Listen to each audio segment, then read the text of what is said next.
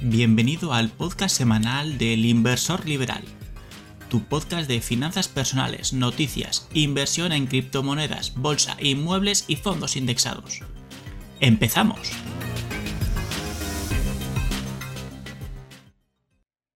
Bienvenidos a todos al podcast número 5 del Inversor Liberal. Hoy os vamos a traer un tópico muy interesante. Hoy vamos a hablar sobre la libertad financiera aquella palabra que al final, quieras o no, surgió a raíz de, del libro conocido y criticado por muchos, Padre Rico, Padre Pobre, donde al final te enseñan todas unas bases para lo que se conoce como, hemos dicho, el tópico de la libertad financiera. Y hoy vamos a hablar de ella, vamos a, a explicar un poco los pasos que se pueden necesitar para conseguirla, al final unos consejos que podemos dar y, todo lo necesario en relación a ello.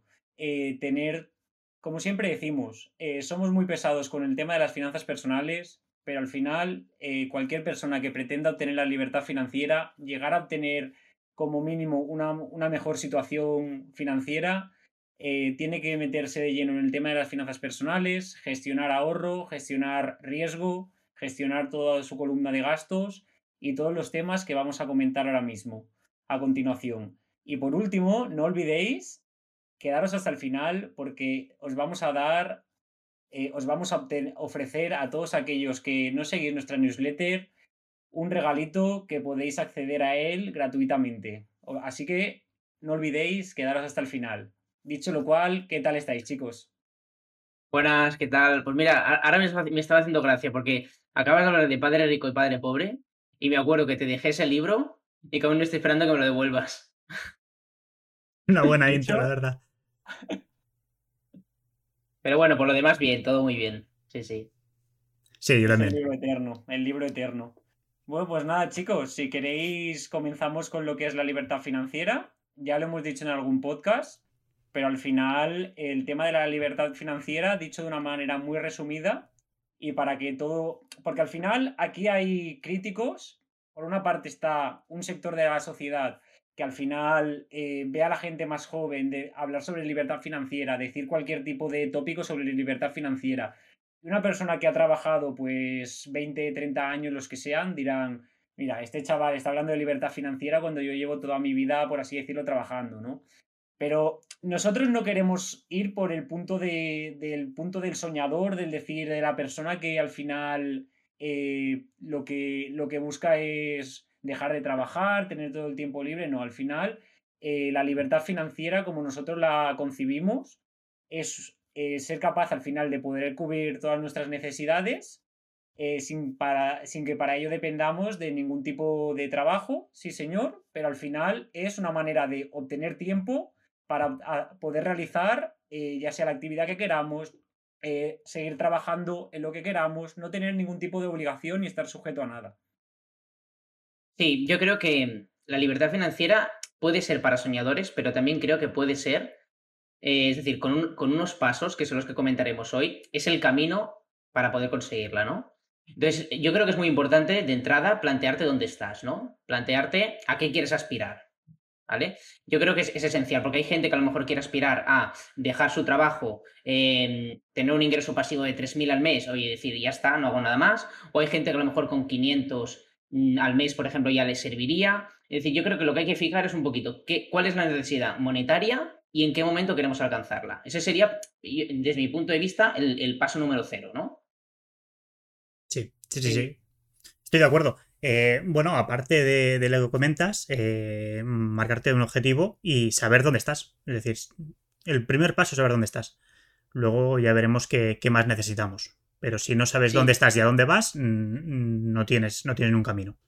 Sí, porque realmente la libertad financiera, es decir, la, situación de cada uno es diferente. Es decir, nadie parte del mismo punto. Y cualquier persona que, esté en una situación complicada ahora mismo puede mejorar sus finanzas. Al final, lo que hay que hacer es hacer un análisis de cuál es tu situación actual, a qué quieres aspirar y poner un roadmap de, de, cuál es la trayectoria, ¿no?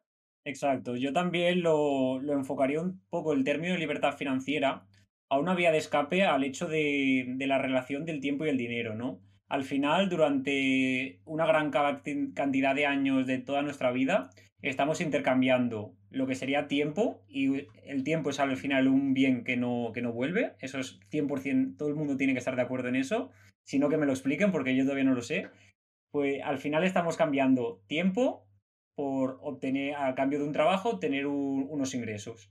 Entonces, el término libertad financiera al final lo que nos permite es la introducción de lo que serían, y que hemos hablado mucho en este podcast, los ingresos pasivos. Al final, una manera muy, muy, muy viable de medir la libertad financiera es a través de la cantidad que es una persona capaz de obtener ingresos pasivos. Sí, yo creo que esencialmente hay dos formas de, obtener la libertad financiera, ¿no? Una es a raíz de los ingresos pasivos, así de forma inmediata, ¿no? Inversión a largo plazo, rentas recurrentes. Y luego otra es también, eh, por ejemplo, montando un, un, negocio. Que sí, inicialmente vas a necesitar una carga de trabajo muy importante, le vas a tener que dedicar muchas horas, va a ser un proyecto de vida, pero realmente luego en el futuro vas a ser capaz de delegar y eso a, su vez reportarte unos ingresos pasivos de un negocio, no solo de la inversión. Porque muchas veces nos centramos solo en la parte de inversión, porque bueno, nos gusta y creemos que es la forma de llegar, pero hay, hay un camino también muy válido que es montar un negocio, delegar y, disfrutar también de, los rendimientos.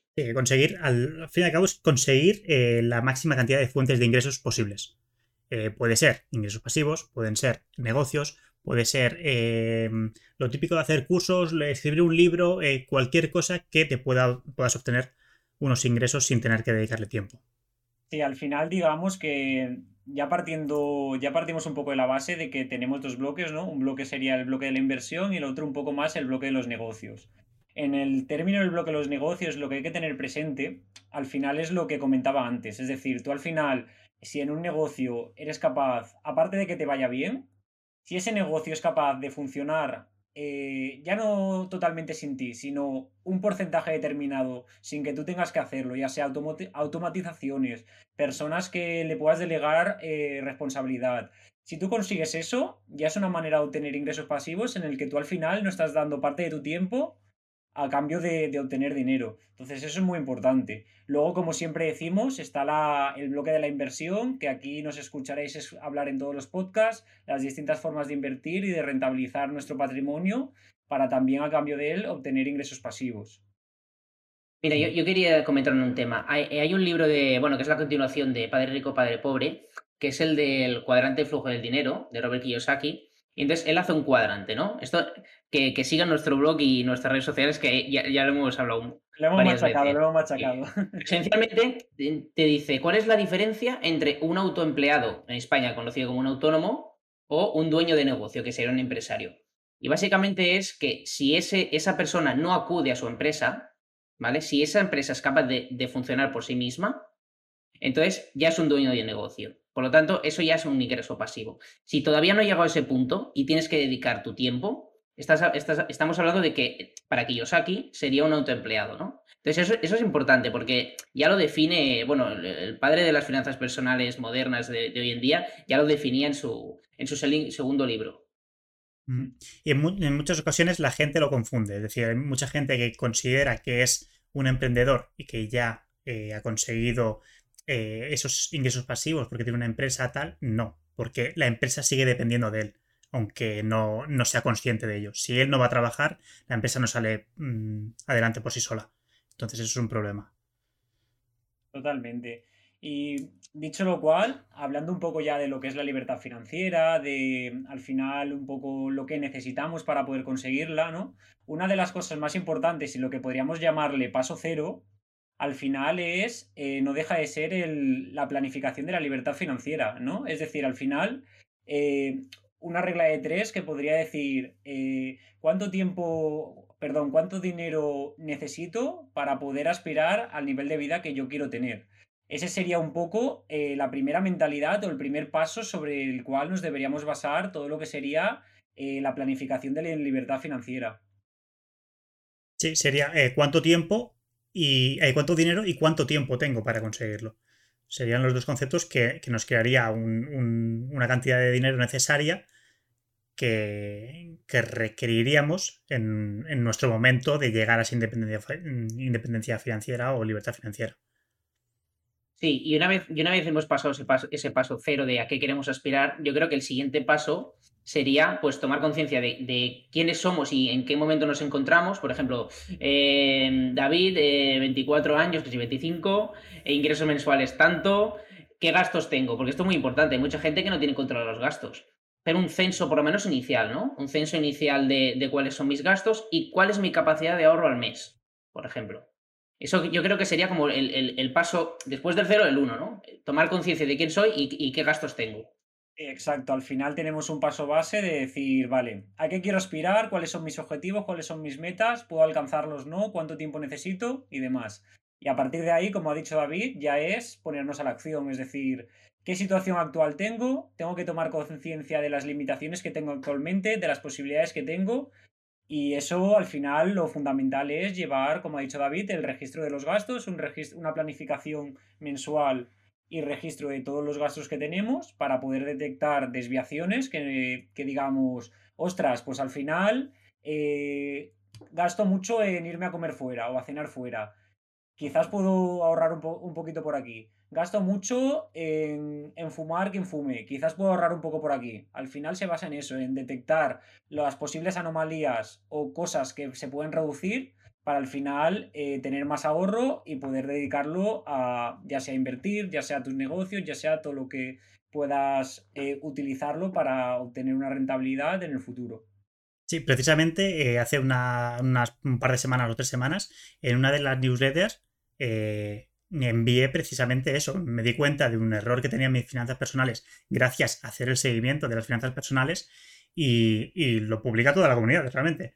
Eh, tengo unos gastos mm, descomunales en salir a cenar fuera y bueno, por lo menos supe controlar eh, o detectar esos fallos y, encauzar mm, tanto las finanzas personales como, como el tren de vida, ¿no? Y al cabo es eso. Sí, y, luego también hay varias técnicas de ahorro, ¿no? Realmente, es decir, una vez ya tienes censados los gastos, obviamente tienes que mejorar tu capacidad de ahorro para luego pensar en invertir, ¿no? Entonces, nosotros ya lo hemos hablado algunas veces, pero hay varias técnicas, como por ejemplo, pensar los gastos hormiga, que son aquellos gastos que, bueno, que tienes recurrentemente, no te das cuenta que los tienes, como por ejemplo, eh, un café diario, una suscripción a, no una plataforma, a cinco plataformas, que eso creo que también lo comentabas en, la newsletter. Que no eran las típicas em, que sí que uso, eran otras que no usaba y, y sí, se fueron fuera. Claro. Ese sería uno, de las técnicas de ahorro, ¿no? El censar los gastos hormiga. Otra, otra regla importante de ahorro que siempre nos gusta comentar, la regla de los 15 días. Eh, me vienen ganas de comprar algo, un, nuevo móvil, porque me ha gustado mucho. Eh, me apunto en un papel, ¿vale? Eh, ese móvil y el precio, ¿vale? Que es importante también. Dejo pasar 15 días. Si en 15 días me ha disminuido esas ganas, porque he sido, he, sido, he sido víctima de una campaña de marketing, entonces ese producto no necesitamos comprarlo, porque no es una necesidad que estaba antes, ¿no? Entonces esa sería, por ejemplo, otra forma de ahorrar. O luego incluso el otro día estuve escuchando una regla que era, si tú gastas 20, ¿vale? Aquí ya cada uno se pone el porcentaje, ¿no? Eh, por ejemplo, un 10% o un 20% de ese importe gastado lo tienes que dedicar automáticamente al ahorro. Lo tienes que separar y ahorrarlo. Yo estuve, yo lo, lo escuché igual, pero en lugar de hacer un 20% o algo así, era el doble. Es decir, si, me gasto algo en ocio, tendré que dedicar el doble porque el otro, el otro 50% se va a inversión, ahorro o lo que sea. Sí, sí. Con lo así, cual no gastas en ocio. claro, así reduces en ocio. Sí, sí. Sí, sí. Te permite, cada, cada, vez que tengas un gasto en ocio, te permite al final ponerte la, ser consciente y ser perfectamente capaz de decir, pues mira, ahora tengo que hacer el doble en el otro lado para compensar. Al final, Consejos puede haber mucho, que ya sería un poco eh, el paso siguiente, ¿no? Una vez hemos definido los gastos que tenemos, el paso siguiente es ver, vale, yo tengo una situación X, a partir de esa situación X, ¿cómo puedo mejorar mis finanzas? ¿En qué puedo ahorrar? Em, ¿Qué gastos, como ha dicho David, qué gastos hormiga me puedo quitar? Em, y todo, al final puede haber muchos consejos a nivel de ahorro, a cada uno le puede servir uno totalmente diferente que a, otras personas no nos sirven o nos, puede parecer una tontería, pero al final eh, ahí está la diversidad y, es básicamente lo, que comento. Al final, eh, mejorar la capacidad de ahorro mes a mes, haciendo pequeños consejos, pequeñas recomendaciones y al final, el día de mañana, eh, tener una mayor capacidad de ahorro para ya poder dedicarlo a lo que sería, pues ya sea el negocio, la inversión o a, lo que sirva para rentabilizarlo. Otro apunte eh, para añadir, eh, que si cualquiera de nuestros oyentes tiene algún consejo de ahorro, alguna recomendación, que nos lo dejen en los comentarios, que, siempre es útil que conozcamos todos los, los consejos de ahorro de todo el mundo. Para todos nos ayudan. Sí, sí, desde, luego. Al final, lo que digo, la diversidad es lo bueno. Todas las mentes piensan más que tres solas, así que cualquiera que nos queráis dejar en los comentarios algún consejo que a lo mejor le puede servir a mucha gente y estáis ayudando, pues al final lo podéis dejar y, eh, todo el mundo lo podrá leer para intentar aplicarlo. Eh, al final, el tema del ahorro lo, lo definimos de una manera muy fácil ya en relación a, conseguir lo que, lo que sería el colchón, el colchón de emergencia, ¿no? Para ya, una vez has conseguido el colchón de emergencia, ya podrías pasar al siguiente paso, ¿vale? Para la gente es otro tema, otro concepto que hemos también hablado mucho de él y para la gente que nos esté escuchando por primera vez, al final el, colchón de emergencia, eh, resumido de una manera muy simple, no es más que, que, tener una cantidad de dinero ahorrada en el banco. Una cantidad de dinero que pueda equivaler a lo que pueda considerar una persona. Nosotros solemos recomendar al final eh, que las personas tengan un colchón equivalente a, a 6-12 meses de sus gastos mensuales, ya en función de, determinar si eh, con, una periodicidad de X o Y eh, se pueden tener más gastos o menos. Y sobre todo, este capital está hecho para todo el tema de los imprevistos, gastos eh, que ya podrían ser a nivel de médicos, a nivel de cualquier tipo de problema en casa que te, te implique gastar dinero por ya sea electrodomésticos, paredes, cualquier tipo. Al final todo tipo de gastos imprevistos que no podemos eh, tener en cuenta hasta que suceden. Sí, emergencias reales. Claro. Comenta, comenta. Sí, sí. básicamente era, era preguntar, eh, ¿cuántos meses tenéis vosotros de colchón? Bueno, yo ahora mismo eh, diría que tengo bastante más. Es decir, al final em, creo que está bien tener de más. Creo que está bien, está mejor tener de más que tener de menos por el hecho de, tener posibles gastos imprevistos. Poco a poco lo voy regulando, dedicando más parte a la inversión, pero al final eh, sí que tengo de más porque al final em, yo, por ejemplo, a visión de 4 o 5 años, pues quiero ya em, obtener lo que sería pues mi, propio, mi propia casa, mi propio piso. Entonces tengo que tener bajo mi criterio, bajo mi punto de vista, pues una parte algo superior a lo que debería tener de por normal para ya empezar a, separar una pequeña parte de, mis ahorros destinado a este proceso. Yo, yo, Adri, a mí también me pasa eso, ¿eh? pero no lo llamo colchón de emergencia. Es decir, yo tengo un colchón de emergencia, que son seis meses, ¿vale? Y luego tengo liquidez, ¿vale? Que igual... sirve, sí, sí. Claro, claro. Es decir, está en el banco igual, ¿eh? Pero tengo liquidez ahí eh, guardada para hacer una inversión inmobiliaria, ¿vale? Pero lo desgloso, ¿me entiendes? Sí, yo, yo estoy igual, yo estoy... Yo hago lo mismo que tú, David. Sigue, sigue, Adri. Sí, al final lo que iba a decir, nada, que al final no deja de ser dinero improductivo, pero sí que está, pues, al final orientado a ser productivo, pues, cada uno con la periodicidad que determine. Sí, yo por, por, decir la mía, al fin y al cabo, eh, yo tengo un porcentaje, digamos, unos 14 mm, meses aproximadamente, algo más que un año, pero también ahora mismo tengo un follón en las finanzas bastante importante porque he hecho la compra del inmueble, etcétera, entonces tengo un, montante de líquido eh, que está destinado a gastos que vayan a venir, tipo muebles, tipo obras, etcétera. Entonces ahí hay un poco de discordancia con mis finanzas, pero bueno, tengo eso, unos 14 meses siempre de, colchón de emergencia. Sí, al final, eh, ¿por qué decimos el tema del colchón de emergencia? Al final puede parecer una tontería para la gente que, que diga, pues mira, yo no voy a tener este tipo de problemas, pero realmente son problemas del día a día, es decir, ¿cuánta gente nos podemos encontrar que invierten aquel dinero que pueden llegar a necesitar en un periodo de tiempo pues determinado de uno o cinco años. Es decir, eh, gente que a lo mejor están en el boom de las criptomonedas y deciden meter un dinero que a lo mejor lo van a necesitar para de aquí dos años y lo tienen que sacar a lo mejor en el peor, en el peor momento temporal de, que pueden existir en los últimos dos años. Pues si tú lo necesitas de aquí dos años, que no vas a saber cómo está el mercado, si el mercado va a estar arriba, va a estar abajo, y lo tienes que sacar justo un día determinado o un mes determinado, te estás arriesgando a perder una gran cantidad de dinero. Y eso es un problema. Siempre desde aquí, y creo que vosotros estáis de acuerdo, recomendamos siempre invertir aquella cantidad, eh, ya no solo que estés dispuesto a perder, sino aquella cantidad que no vas a necesitar en un horizonte temporal determinado. Sí, sí. Sí, estoy de acuerdo.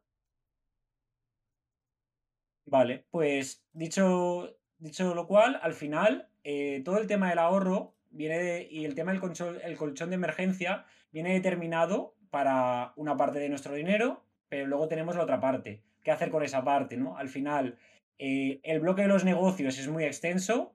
Ya sabéis que esto es un podcast principalmente destinado a la inversión. Entonces nosotros, pues al final vamos a, comentar un poco el siguiente paso, que sería el paso número 3 orientado a la inversión, ¿no? Al final, una vez tenemos las bases de nuestra casa, toca construir lo que sería pues todo el tema de, muebles y demás. Eh, y empezar a crecer. Entonces, ya hemos comentado en los, en los podcasts anteriores los distintos tipos de inversión eh, desde, desde inversiones que te permiten obtener ingresos pasivos hasta, hasta otras que no. Eh, pero aquí yo creo que para que, la, para que no comentemos siempre lo mismo, yo creo que la gente que a lo mejor no ha escuchado otro podcast, lo que le puede necesitar es decir, si os parece, vamos a decir cada uno un tipo de inversión que te permite generar ingresos pasivos y, y te permite seguir lo que sería el camino de la libertad financiera. ¿Quién quiere empezar? Adelante, a ver. ¿Yo? dale, dale, sí, sí.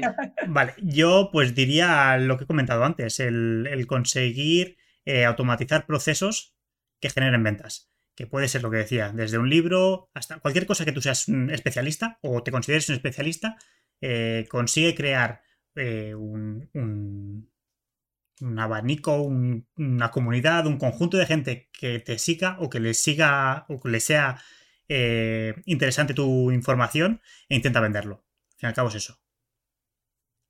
Claro, yo, sí, pero eso, es, bloque de negocio realmente, ¿no? Sí, bueno, pero serían ingresos pasivos, sí, sí. Sí, sí, desde luego. De bloque la inversión, alguna inversión así que... Bueno, yo, yo voy a decir un poco mi estrategia, ¿no? Es decir, sí que es cierto que la hice hace unos cuantos años y, y bueno, más o menos va saliendo, ¿eh? Es decir, está bien hecho el cálculo inicial. Básicamente, eh, yo invierto mayoritariamente en fondos indexados y, en inmuebles. Esa es la idea, ¿no? Entonces, fondos indexados lo planteo más a muy largo plazo, ¿vale? Porque no son rentas pasivas, sino es acumulación de patrimonio gracias al interés compuesto. Y luego la vía de los inmuebles para ir cogiendo rentas, ¿vale? Entonces, sí que la idea era inicialmente comprar un piso cada cuatro años, una cosa así, tres, cuatro años. Luego, obviamente, se va acelerando, ¿no? Llega un punto en el que a lo mejor puedes comprar uno cada dos, uno cada uno. Oye, hay gente que, te dice que, en los últimos dos años ha conseguido seis pisos. Bueno, puede ser. Pero bueno, yo, mis cálculos eran esos, ¿no? Es decir, vía inmuebles y vía fondos indexados. Sí, yo añadiría, pues, un poco ya, como yo soy el, el chico de las criptos, añadiría también Estoy muy de acuerdo con David con el tema de, los inmuebles. Creo que es una opción muy interesante y que aplica eh, una gran cantidad de inversores. Pero para la gente que sea un poco. Porque al final es lo que decimos, ¿no? Es un tipo de obtener ingresos pasivos que te puede costar una cantidad determinada de años, ¿no? Para la gente un poco más a corto plazo que diga, vamos a obtener ingresos pasivos, yo recomendaría previo a un estudio y a un conocer eh, las criptomonedas y la tecnología blockchain, analizar em, la tecnología DeFi y los distintos procesos y protocolos que te permite dicha tecnología. Al final hay procesos de staking, eh, procesos de lending, cesión de préstamos y demás. Con todo este tipo de, proyectos, al final eh, se generan lo que se conocen como pools de liquidez, y tú al final el, objetivo es tú prestas liquidez al protocolo, prestas liquidez al sistema a cambio de un determinado tipo de interés. A cambio de un determinado tipo de interés, generalmente anual. Entonces, a cambio de ese dinero prestado, por supuesto, eh, harán tener en cuenta que la, que la plataforma sea segura, que sea conocida, porque hay muchas estafas. Pues lo que digo, una, una opción de obtener ingresos pasivos ya de ya, con un conocimiento previo, eh, sería a través de la tecnología DeFi, en los protocolos, a través de los farmings, de los staking, etcétera, etcétera.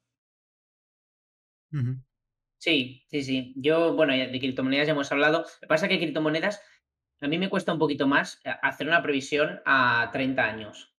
¿Sabes? Es decir, es una opción muy válida y de hecho actualmente es súper rentable, pero como, como previsión a futuro eh, me cuesta un poco, ¿no? Porque no sabes muy bien cómo va a estar el mundo a, 30 años a nivel de cripto. A nivel de inmuebles, por ejemplo, pues sí que te lo imaginas. Bueno. Claro, al final, dentro de lo que cabe, al final dentro de la estrategia del roadmap de cada uno, también es interesante el hecho de decir, vale, a corto plazo tengo estas alternativas, ¿no?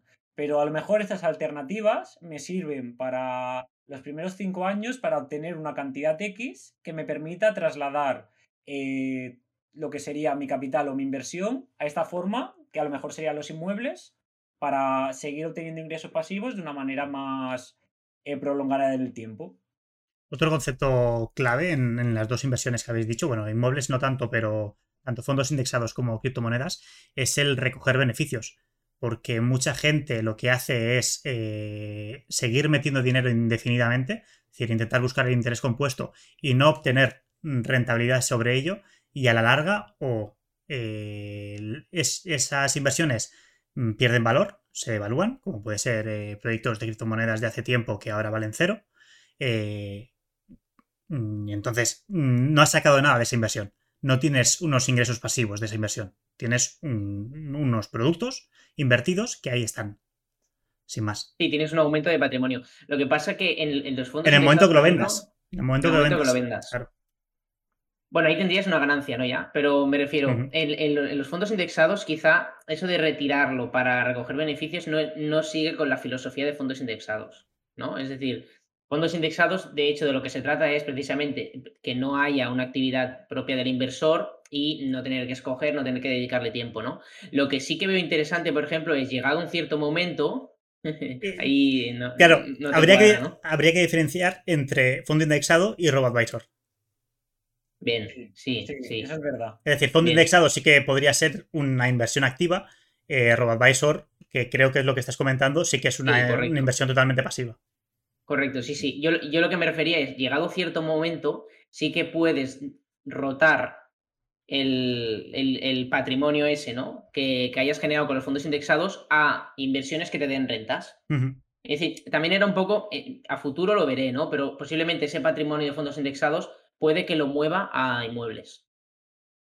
Sí, al final no deja de ser muy interesante porque eh, también suele pasar que hay gente que dice, pues mira, a mí me gustan los inmuebles y desprecio todo, todo el resto de inversiones, ¿no? Al final es un poco, es un poco ser capaz también de, de, aprovechar las oportunidades, ser capaz de decir, vale, yo aprovecho esta oportunidad, pero sé que la voy a aprovechar hasta cierto tiempo. Yo, por ejemplo, con los NFTs, estoy aprovechando la oportunidad para obtener rentabilidades, pero sé que yo, yo de aquí cinco años no creo que siga con los NFTs. Es decir, eh, al final eh, obtengo una rentabilidad, obtengo un capital que me puede servir para trasladarlo en otro tipo de inversión que al final me garantice pues una mayor seguridad en este caso y que si he conseguido pues un mayor capital, que a lo mejor no necesite un 100% de la inversión, sino con un 20%, un 15% de lo que sea, me valga. También es muy interesante y muy importante ser capaz de trasladar eso, unido a los objetivos pues, que tenemos para alcanzar la libertad financiera. Sí, sí, adaptarte a los momentos y, pivotar al fin y al cabo tus inversiones. Exacto. Y bueno, luego, para la gente que siga un poco el hilo, hemos comentado el paso cero, que al final sería la base sobre lo que, lo que somos y lo que queremos aspirar, un poco tema de objetivos. Tenemos luego el paso 1, que sería tomar conciencia y control de nuestros gastos, toda la columna de gastos. El paso 2, que sería eh, ya la capacidad de ahorro, consejos de, para ahorrar, eh, definir en qué, en qué no gastar, etcétera, etcétera. El paso 3, que es lo que estábamos comentando ahora, ya una vez tenemos todo controlado, tenemos una cantidad ahorrada, vamos a sacar un beneficio, vamos a sacar una rentabilidad y vamos a empezar a crecer. Y por último, pero no menos importante, al final, el paso 4, que acabará determinando, pues, alcanzar o no la libertad financiera.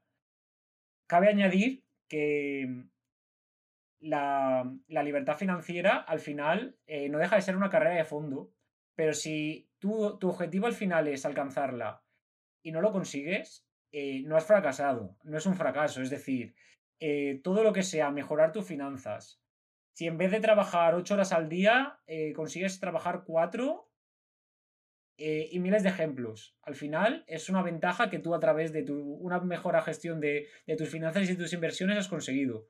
No sé qué os parece a vosotros. Sí, sí, sí, Lo, comentamos en un podcast anterior, que precisamente es eso, que, que, es el camino hasta conseguir eh, el objetivo. No, no solo es llegar a la meta que sería la libertad, la libertad financiera, sino que durante el camino puedes conseguir rentas pasivas, puedes mejorar tus finanzas personales. Mm, hay infinidad de eh, eh, steps, de pasos que consigues y, que son logros al fin y al cabo. Sí, y, luego también hay una cosa que, me hace gracia a mí, ¿no? Porque yo suelo hacer una vez al año un, bueno, una medición de cómo voy, ¿vale? Entonces, eh, yo lo que hago es, lo suelo medir de dos formas, que son un poco las, las que se, escuchan, ¿no? Una es, ¿cuál es el eh, ahora mismo mis ingresos pasivos? ¿Cuál es el porcentaje sobre mis gastos? ¿Vale? Es decir, por ejemplo, si tengo unos ingresos pasivos al mes de 200 y mis gastos al mes son de 1000, estoy en un 20% ¿vale? De, libertad financiera, digamos. Me quedaría todavía un 80. O luego, por ejemplo, también hay otra forma de medirlo que es eh, cuánto tiempo podría yo sobrevivir si dejara de trabajar. ¿Vale? Esa sería, por ejemplo, otra forma de medirlo. Entonces, yo una vez al año, sí que es verdad que cuando hago la. Bueno, porque yo una vez, el día 31, del, 31 de diciembre siempre me hago cómo ha ido el año, el año que viene que va a venir, ¿no? Entonces ahí aprovecho y hago esa, esa lectura.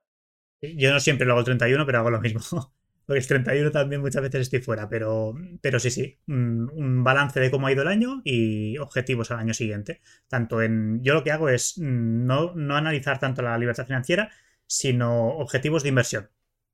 Es decir, cuánto quiero tener de patrimonio el año que viene eh, y qué porcentajes quiero tener el año que viene, cómo me ha ido el año. Entonces voy haciendo un análisis anual. Sí, yo estoy también más en el, en el barco de Héctor en cuanto a... O sea, para empezar, creo que es súper importante lo que estamos comentando, el hecho de, ser capaz de, hacer, pues a final de año, trimestralmente, como cada uno la periodicidad que quiera, eh, ser capaces de, de hacer un feedback, de hacer una review sobre cómo ha ido el año, cómo ha ido el semestre, porque al final es un concepto que las empresas siempre hacen y por algo lo harán. Es decir, al final el hecho de, recapitular todo lo que has hecho, en qué te has equivocado, en qué has hecho, qué has hecho bien y cómo te ha ido el año, a resumidas cuentas, te sirve para, para mejorar y para ponerte unos objetivos o más ambiciosos o más moderados o seguir de la misma manera, pero te permite tener ese feedback del año anterior o del periodo anterior. Y yo también estoy más a raíz del Héctor, a raíz de lo que ha dicho Héctor, perdón, en el tema de más que saber eh, o cuántos meses puedo vivir con lo que he obtenido o el tema de la libertad financiera, yo también creo que, eh, o sea, me pongo más objetivos, partiendo de la base del objetivo a largo plazo, me, me pongo más objetivos a medio plazo, a medio corto plazo. Es decir, estas son las inversiones que tengo. Debo mantenerlas, debo, dónde debo dirigir mi capital, cómo me ha ido, etcétera, etcétera. Sí, yo solo, yo suelo puntualizar que yo he dicho que hago eso, pero es que hago exactamente lo que hacéis vosotros también, ¿eh? es decir, eh, yo creo que realmente lo hace todo el mundo, porque a final de año no, todo, todo el mundo no. Bueno, pues deberían hacerlo. Deberían hacerlo, efectivamente, para eso estamos aquí. Sí, sí. lo, lo, único que también, hay una frase que me gusta mucho, que es un poquito eh, drástica, ¿eh? pero hay una frase que me gusta mucho y es, lo que se puede medir puede mejorar, ¿no? Eso, eso, eso es como una máxima que siempre nos hemos aplicado nosotros, por ejemplo, eh, en el inversor liberal, que es que... Son los, objetivos, en los objetivos que nos, ponemos periódicamente, una de las bases es que sean cuantificables y medibles, exacto. Claro, claro. No solo es eso, porque, bueno, también es verdad que hay, hay cosas subjetivas que, que te aportan, ¿vale? Pero bueno, cuando tú puedes medir algo, puedes saber si por lo menos estás mejorando en eso que estás midiendo. Sí. Em, y bueno, ya un poco para, para acabar, os quería hacer una pregunta, os quería tener una pregunta. No sé quién me va a responder primero porque esto es totalmente improvisado, pero yo os la hago, yo os la hago y el que quiera que conteste. Si obtenéis la libertad financiera, ¿qué haríais con vuestro tiempo? Yo seguiría trabajando seguro. Yo vería en qué momento la he conseguido, ¿no? Es decir, si la consigo ya, seguiría trabajando. Si la consigo con 50, 55. No, es que es importante. Bueno, claro, pero la pregunta era para allá, ¿no? Espero. Ah, para allá, pues sí. Bueno, al, final, al final yo creo que más que un horizonte temporal, es decir, es el horizonte que... O sea, yo creo que lo que harías depende, como ha dicho David, de la edad que tú tengas. Es decir, es un poco, pues, opinión, opinión general. Y según tu, tu estado realmente en cada momento. Es decir, puedes estar más quemado, puedes eh, buscar nuevos proyectos que te motiven más que el trabajo actual. Es decir, al fin y al cabo hay, hay mil opciones que depende de la situación de ese momento, vas a decidir una cosa u otra, yo creo. Pero lo que está claro, lo que está claro, lo, que no haría seguro sería lo que dice todo el mundo de eh, sentarte en el sofá y pasarte la vida viendo la tele. no, desde, luego, que no, desde luego que no, porque yo creo que eh, bajo mi punto de vista, creo que esa gente se tiene que acabar aburriendo. Es decir, tú al final en tu día a día necesitas actividad, necesitas... Ya no te digo que quien tenga la libertad financiera se ponga a trabajar 24/7, pero otro tipo de actividades, hacer deporte, lo que sea, sentarte en, la, en tu casa, en tu mansión, en lo que sea, y quedarte ahí, yo creo que te, va, te vale bien para dos semanas, pero a al mes y medio estás ya diciendo, por favor, sacadme de aquí. Y además una persona como Héctor, ¿no? Que ayer el último mensaje que, que vimos en el grupo de Inversor Liberal, el WhatsApp que tenemos nosotros en común, fue como a la una de la noche, y el primero de esta mañana ha sido como a las seis de la mañana. Entonces, Héctor seguro que no podría estar en el sofá, eso seguro. Efectivamente. Seguro, sí, seguro. Sí. sí, Pues yo creo que la gente va a estar muy disgustada con este podcast porque al final hemos dicho, hemos hablado de la libertad financiera y no solo estamos diciendo que, que no vamos a usar nuestro tiempo para no hacer nada, sino que a lo mejor la gente está esperando el con lo que hemos dicho al principio, el consejo para rentabilizar su inversión por 15 el consejo para hacerse rico a los dos meses y no estamos trayendo nada. Entonces, yo lo siento por la gente, pero ya sabéis que los que nos conocéis y nos seguís, eh, la libertad financiera para nosotros no es eso. Y, desde, luego, desde luego que vende humos tampoco somos. Lo, típico de vas a conseguir una rentabilidad de un 150% en dos meses, eh, no. Es decir, lo puedes conseguir, sí, pero no va a ser lo de todos los días. Lo siento, pero no va a ser así. Sí, sí, la lotería no, no pasa siempre. Y hay que ver si tú consigues eso, si pasas de tener X a, mucha cantidad, a ver cómo gestionas eso, porque eso es, un, gran un gran problema, por ejemplo, de la lotería. Y bueno, ya para, para, acabar, os habíamos dicho, ahora sí que os vamos a traer algo que, que, que muchos de vosotros no sabíais. Nosotros al final, eh, aparte de hacer los podcasts, pues tenemos una newsletter. Una newsletter que, ofrecemos contenido semanal, hacemos dos newsletters a la semana, en la que gratuitamente os estamos ofreciendo un ebook relacionado con la libertad financiera. Es un poco, eh, de manera muy resumida, todo lo que hemos ido comentando hoy, desglosado en un ebook muy cortito, que os permite, pues, decir, mira, eh, me puedo situar, me puedo establecer a, de, a partir de leer esto unos objetivos y unas metas. Y a partir de ahí, pues ya optar por una vía de inversión, optar por una vía de negocios y, y fijarte, pues como he dicho, tu camino hacia la libertad financiera. ¿Cómo se puede obtener este ebook? Pues simplemente os vamos a dejar el enlace a la descripción a nuestra newsletter para que os podáis suscribir y luego automáticamente, una vez suscritos, la obtendréis. Si os queréis desuscribir luego, pues no hay ningún problema. Al final es algo que hemos hecho nosotros para todo el mundo de manera gratuita y ofreciéndosela a todo el que quiera recibir ayuda o, algún tipo de consejo eh, por parte de nuestra. Sí, y al final la gente le está gustando ese ebook, realmente, es decir, y, es más, la gente que se suscribe se queda en un gran porcentaje, porque al final nosotros lo que estamos haciendo es pues intentar ayudar a la gente, igual que este podcast, ¿no? Mm, sin soluciones mágicas, eh, trabajando duro, hay un proyecto a largo plazo. Entonces yo creo que vale la pena, estamos recibiendo un buen feedback, entonces recomiendo a todo el mundo que se suscriba.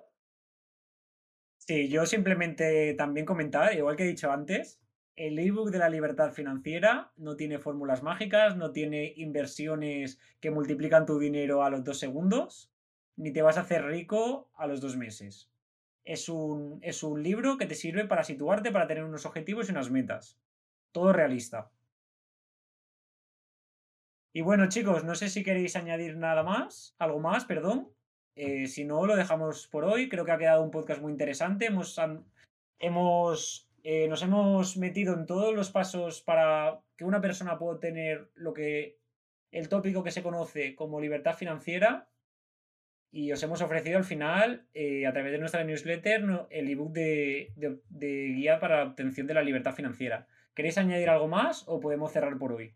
Yo solo añadir una cosa, que comentéis en, los comentarios que, nos van llegando mails mm, sobre dudas y, bueno, al fin y al cabo un poco de, guía. Eh, comentarlo también, añadirlo también en los comentarios, que también es otro canal que, respondemos y que, realmente nos gusta mm, tener un feedback con vosotros, comentar con vosotros y, compartir los mails.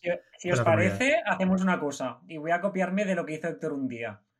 Si todavía nos estáis escuchando, aquellos que estáis llegando hasta el final del podcast, para demostrar que nos estáis escuchando y que no estamos hablando solos, dejad un emoticono de un cerebro en los comentarios. A ver si tenemos mucha gente que nos escucha hasta el final, o a lo mejor no hay ¿eh? nadie. Ojo, ojo, que, se viene. No, yo creo que sí que habrá alguien, que sí que nos habrán acompañado. Si no lo hago yo de una cuenta secundaria, no os preocupéis que no habrá. A los chocas. sí, sí. Pues nada, chicos, muchas gracias a todos los que nos habéis visto, nos estáis escuchando a través de las distintas plataformas. Y lo que ha dicho Héctor, comentario y la gente que nos está escuchando hasta ahora, un cerebrito, un emoticono de un cerebro en los comentarios. Un saludo, chicos. Saludo. Saludo.